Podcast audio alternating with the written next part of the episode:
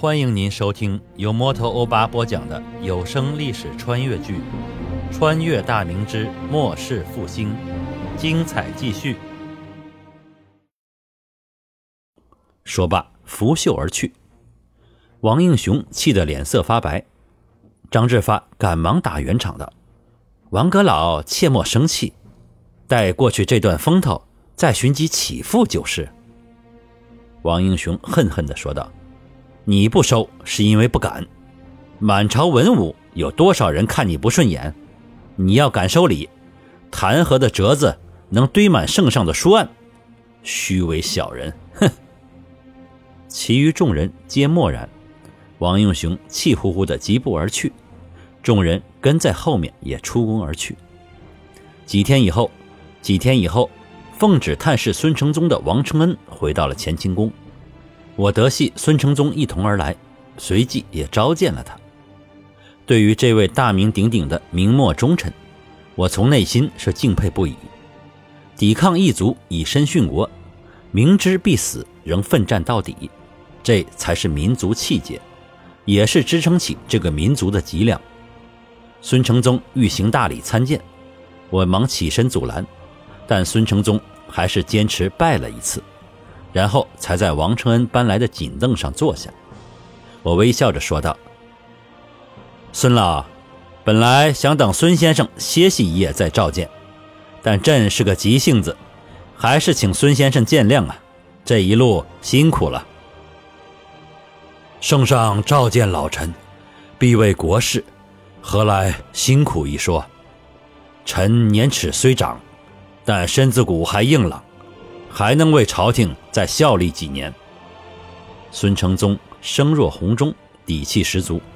年轻时，他曾踏遍大明边关，练就了一副好身板。虽已经七十三岁，但丝毫没有老态龙钟的样子。哈哈，看到孙先生强健如昔，朕很是高兴。此次召见孙先生，乃是有重任欲托付于你。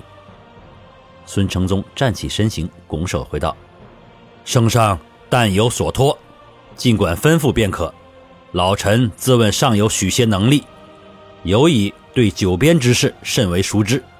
不知陛下要将老臣前往何处啊？”我急忙道：“孙先生请坐。朕正是深知孙先生熟知边事，所以欲将宣大总督之职交予先生。”不知先生意下如何？孙承宗闻言一愣，莫非达鲁又挑起边训？宣大一线，朝廷有重兵防守，杨国柱、虎大威皆是久驻边关的大将。达鲁这些年已经示威，该不会大规模用兵挑衅了吧？难道总督梁大人压制不住这些骄兵悍将不成？我赞许的点了点头。孙先生所言甚是，我朝两百年来持续打击，达鲁部落间分化严重，许多年来也再未曾出现雄才伟略之人。一个彻底分裂的民族，对大明来说已经构不成威胁，现下唯有建州耳。孙承宗回道：“圣上明鉴，建奴实乃我朝廷之心腹大患，如不加以节制。”早晚必受其反噬。老臣自天启元年主持辽东，与贱奴打了十年交道，眼见其日益壮大。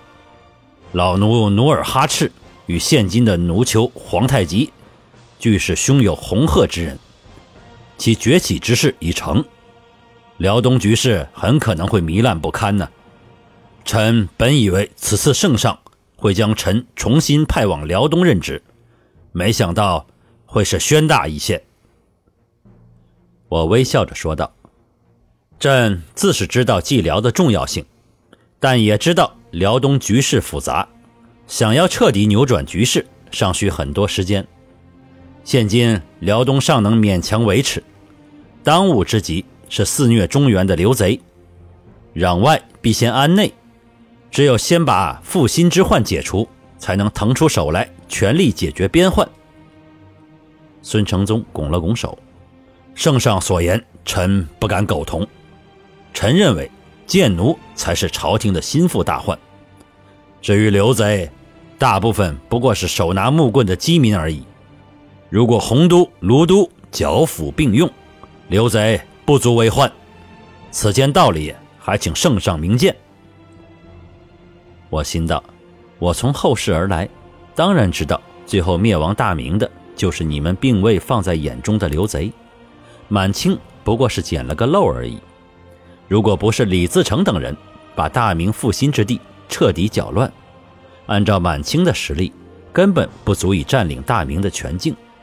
当然，这些事儿是不可能说出来。我微笑着说道：“贱奴如同一头饿狼，趴伏于草丛之中，寻机就会从大明的身上咬下一块肉来。对付饿狼，只有先把它打疼、打残。”使其暂时无力再来撕咬，等大明养好伤之后，才能彻底的把他打死。先不谈这些，此次先生任职宣大，朕希望老先生彻底整饬边军，严明军纪，查禁空饷，淘汰老弱。待来年局势稳定后，大力屯田养兵，恢复卫所职责。朕会安排有司配合先生，尽管放手去做。先生不必畏惧朝堂的流言，朕自会为勇于任事的臣子遮风挡雨。朕从永卫营抽调一千骑兵，作为老先生的督抚标营，随同赴任，以壮朝廷的声威。孙承宗自是满口应下，君臣又交谈了一番，孙承宗拜别回客栈休息。